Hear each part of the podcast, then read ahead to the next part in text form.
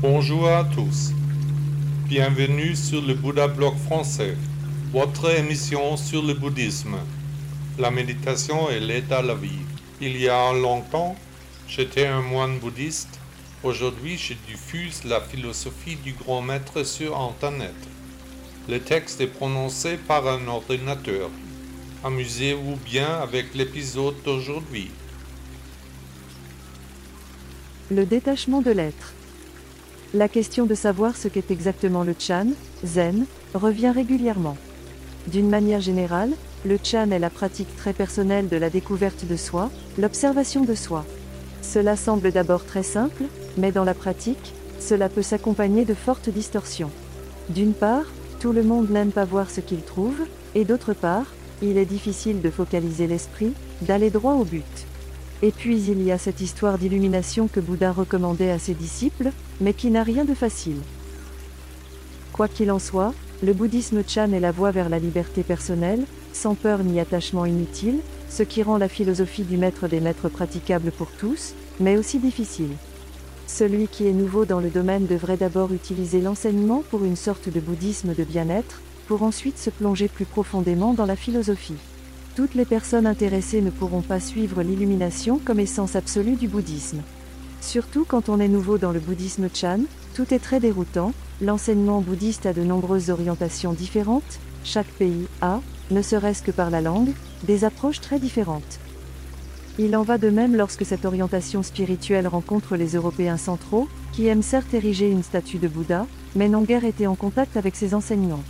Ici, les règles du bouddhisme sont volontiers calquées sur les structures existantes de la religion dominante, le christianisme, afin de plaire au bout de la majorité. Le bouddhisme occidental traverse actuellement une crise énorme, car, comme nous l'avons dit, la personne du Bouddha a été acceptée, mais l'Européen moyen ne peut rien faire des paroles du passé.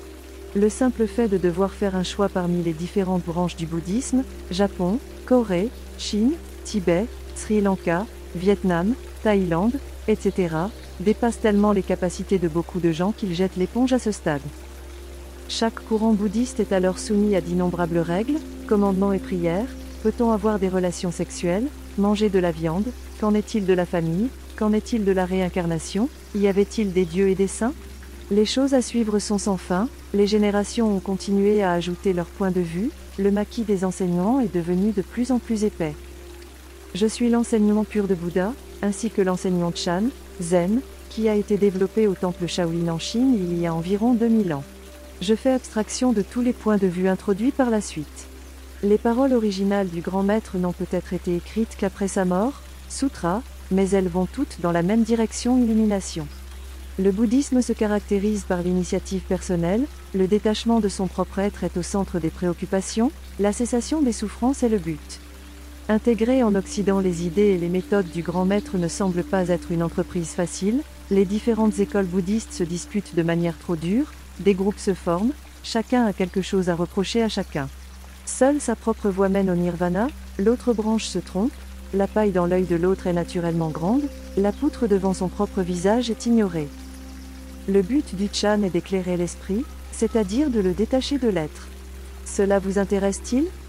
Le chemin est le but. Appliquez votre esprit à tout, et lorsque vous l'aurez analysé et jugé bon pour vous et pour tout le monde, vous pourrez y croire, vivre en conséquence et aider votre prochain à vivre en conséquence également. Bouddha, l'éveillé, nom honorifique de Siddhartha Gautama, 560 à 480 avant l'an 0. Avez-vous apprécié le podcast Demain, il y aura un nouvel épisode. À bientôt.